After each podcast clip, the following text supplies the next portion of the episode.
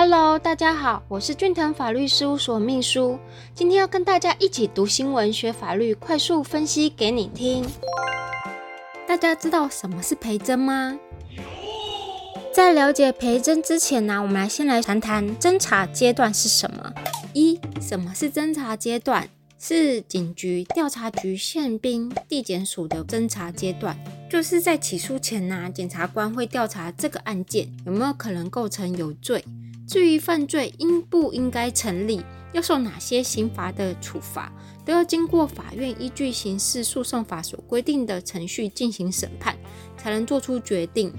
那侦查阶段结束后，可能有起诉、不起诉、缓起诉的结果。那起诉顾名思义，就是检察官认为你罪犯嫌疑重大嘛，那有可能构成犯罪，这个时候就会移送到法院审理了。那相反的来说，不起诉啊，则是认为说啊，你可能没什么嫌疑，整件事情经过根本不会构成犯罪，这个时候啊，检察官可能做出不起诉的处分，案件就不会送到法院去审理喽。那缓起诉是指什么呢？除了重大的罪犯外，检察官可能参酌你整个犯罪的手法、犯后的态度啊等等的，暂时不会将这个案件送到法院去哦。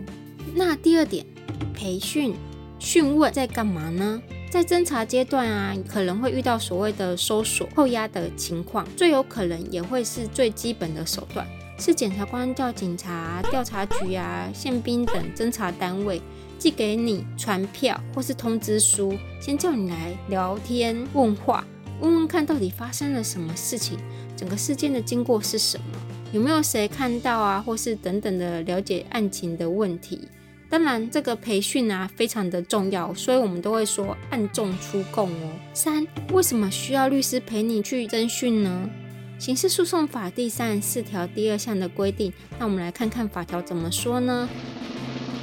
辩护人与侦查中受拘提或逮捕之被告或犯罪嫌疑人接见或互通书信，不得限制之。那犯罪嫌疑人啊，被警察逮捕或是其他方式叫你去警察局或调查局等单位啊聊聊天啊，配合调查，了解相关的案情时啊，基于大家可能都没有去过这些单位嘛，当然会非常的紧张，或者是对于案件啊没有办法有个完整或是良好的表达方式，或者是说沟通时。可能会误会了，那这时候传达的内容就会有所疏失。那刑事诉讼法就是赋予了律师或是所谓的辩护人，可以跟犯罪嫌疑人在没有警察干扰的情况下进行沟通哦。让律师呢了解整个案件后，帮你回忆整个事情的发生经过，听听看说有没有哪些讲起来怪怪的、有矛盾，或者是说，哎，你本来真的没什么事，但是因为讲了这些东西之后却被怀疑了。让你能够好好的跟侦查单位交代清楚，避免侦查单位觉得嗯这样不太对哦，有前后矛盾哦。所以啊，因为暗中出供，会达到日后有不利的情形发生。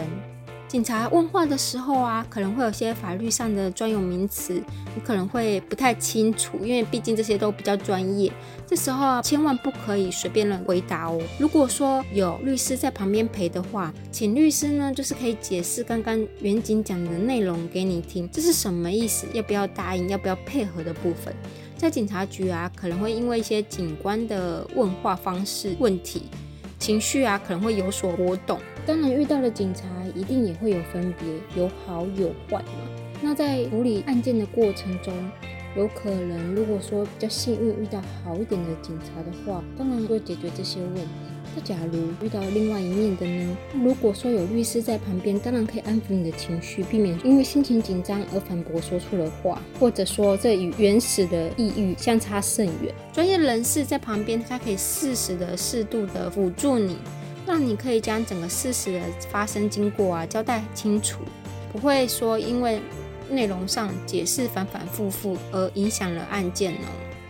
律师当然也不会说硬要承认说这事情就是有犯罪。我们在看事情的时候，我们会帮您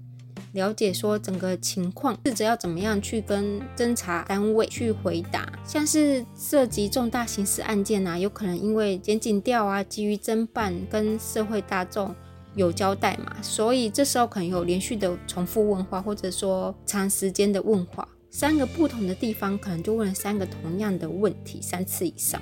那如果说你想想看吼，如果你在一个人生地不熟的地方，然后大家就这么专业，你又被不断的连续的问题攻击，有点像是轰炸的心情。有时候如果在身心俱疲的状况下，可能会造成不完整的回答。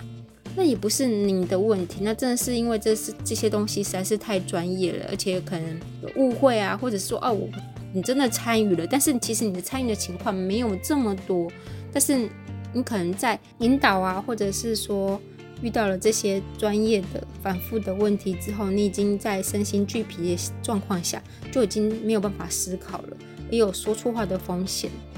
最后跟大家讲讲啊，在陪诊的过程中啊，律师会抄写笔记，对当时的情况是最为了解的。日后啊，如果说起诉啊，委任律师的时候，在案件撰写啊，律师在场的见闻都是对日后有帮助的素材哦。不要小看这个书状的撰写，因为我们非常注重书状的撰写，所以常常啊会看说哦。是不是说你有没有遗漏些什么资料，或者说书状啊，会帮你把有的资料把它详细的整理好，然后我们也会看法院的最新的判例，让你呢可以了解说哦，大概法官是怎么来判决的。这真的都是有可以帮助案件，然后协助当事人可以尽快的解决这些问题哦。